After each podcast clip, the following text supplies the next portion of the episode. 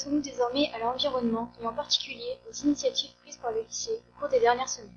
Laissons la parole à Élie et Lucie. Le développement humain, la croissance ininterrompue de nos villes empiète sur les milieux naturels. Quand le développement prendra-t-il enfin en compte le respect de notre environnement? Cette question devient une affaire de société des plus importantes. Pour remédier à cette atteinte néfaste de l'homme, à la biodiversité ou à la biocénose, animale ou végétale, l'homme essaie de limiter les dégâts grâce au développement durable. Les médias, les politiques s'emparent de ce problème qui nous concerne tous. Il semblerait que le développement actuel touche à ses limites et qu'il faudrait aujourd'hui se pencher réellement sur notre, impact. C'est pourquoi notre lycée a organisé une journée de sensibilisation à ces questions et s'investit également dans un projet de labellisation éco-école. Mardi 17 mai, la biodiversité était à l'honneur au lycée. Lors de cette journée, des élèves de BTS du lycée de C sont intervenus pour nous initier à la protection de l'environnement. Écoutons plutôt Antonin, l'un de ses étudiants en BTS au lycée agricole de C. Moi, je suis Antonin Benatoui, je suis étudiant au lycée agricole de C en BTS à euh, service en espace rural, donc qui est lié à tout ce qui est montage de projets et développement des territoires ruraux. Et quel est l'objectif de votre venue?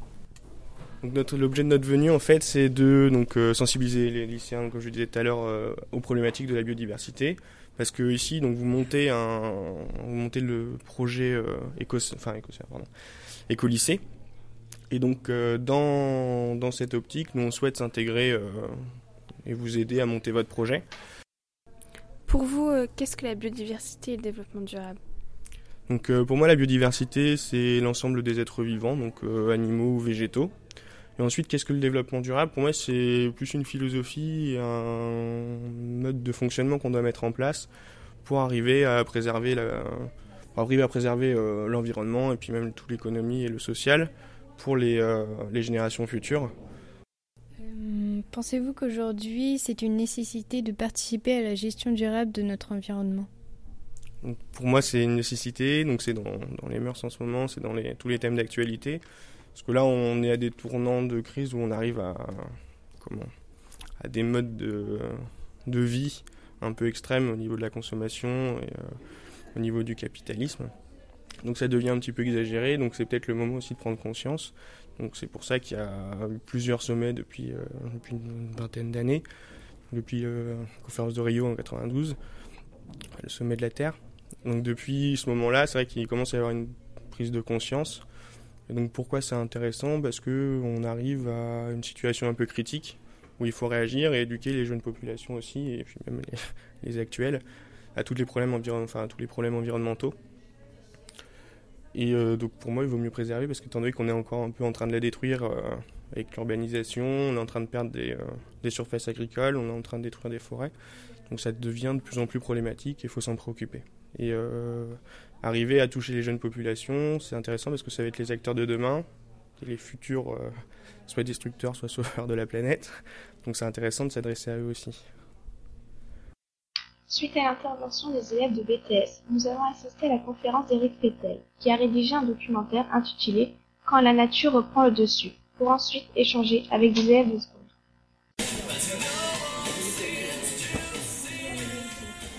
J'ai fait en fait un, BTS gestion et protection de la nature où euh, on nous apprend en quelque sorte à, gérer euh, l'environnement. Par exemple, il y a des zones qui sont en voie d'extinction. Tout ce qui est euh, tout ce qui sert pas à l'humanité.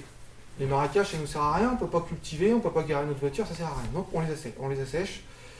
Et du coup, en faisant disparaître les marécages, on fait disparaître une grande partie de, de plantes rares, d'insectes qui n'ont euh, qui sont pas capables de vivre ailleurs que dans ces milieux-là. Et le but des études que j'ai fait, c'est de former des gens qui sont capables d'entretenir ces zones-là de façon à ce qu'on préserve la biodiversité. Plus une parcelle euh, a une biodiversité importante, plus elle va avoir un nombre de plantes variées et importantes. Ce qui signifie qu'il y aura une masse un poids de matière sèche, si on prend euh, ce qu'il y a là, qu'on coupe tout et qu'on laisse sécher, on enlève la flotte, il y aura une, masse beaucoup plus importante de carbone qui sera retenue dans ces plantes. Ce qui veut dire que plus on a une biodiversité importante, plus on lutte contre le réchauffement climatique parce qu'on retient du carbone euh, dans, euh, dans un espace. Alors si on réfléchit un petit peu, il faudrait euh, réduire un petit peu notre croissance, notre consommation en général. C'est là la limite. Alors où est la limite? Je ne sais pas. Moi je suis un écolo, je suis un peu extrémiste, donc je vais vous dire qu'on a déjà dépassé la limite, que c'est terrible, on va tous mourir. En plus je le pense. Euh, bah bon j'ai peut-être tort, j'en sais rien. Quelques jours plus tard, une nouvelle intervention par une association bretonne venant du Finistère concernant le gaspillage alimentaire a eu lieu au lycée. Nous l'avons suivi lors du quiz sur la manière de consommer et ses répercussions. Association qui s'appelle Au goût du jour. On est euh, Quimper, je ne sais pas si vous savez où c'est. Dans le Finistère, ouais, bravo, dans le bout du bout. Et aujourd'hui, on propose des animations sur le gaspillage alimentaire. Donc là, c'est un petit quiz en 10 questions. Donc euh, vous, vous, pouvez répondre avec vos manettes. Vous avez répondu sur 1, 2 ou 3. Et puis, euh, et puis après, on verra le podium, les trois premiers. Alors, première question, tac. Merde. Dans le monde, on estime qu'environ un sixième, un quart ou un tiers de la nourriture produite est jetée à la poubelle, d'après vous? La question piège. T'as vu quoi toi Ouais. un petit nul. Si, j'ai mis trop. Quiz. Alors, juste euh, dites-moi quand vous avez tous voté parce que mon ordinateur bug et je peux plus contrôler si tout le monde a voté. Donc, est-ce que tout le monde a voté?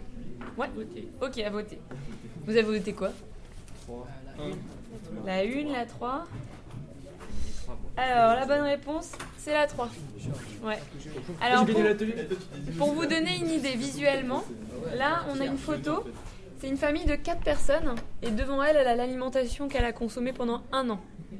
Donc voilà un petit peu, si je sais pas parmi vous, vous êtes euh, peut-être 4 à la maison, voilà ce qu'on consomme en moyenne pendant un an.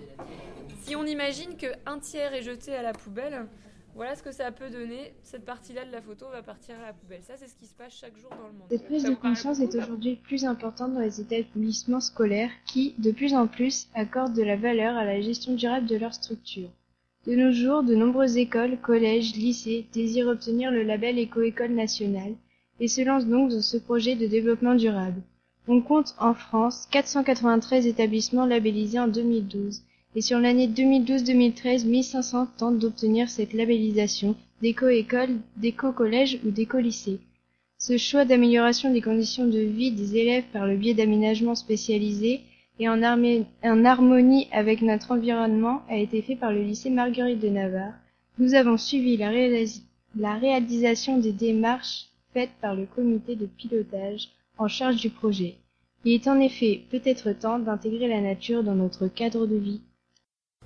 Alors pour vous, est-ce aujourd'hui un devoir pour tout établissement scolaire de participer au développement durable par le biais de projets éco-école, du projet éco-école?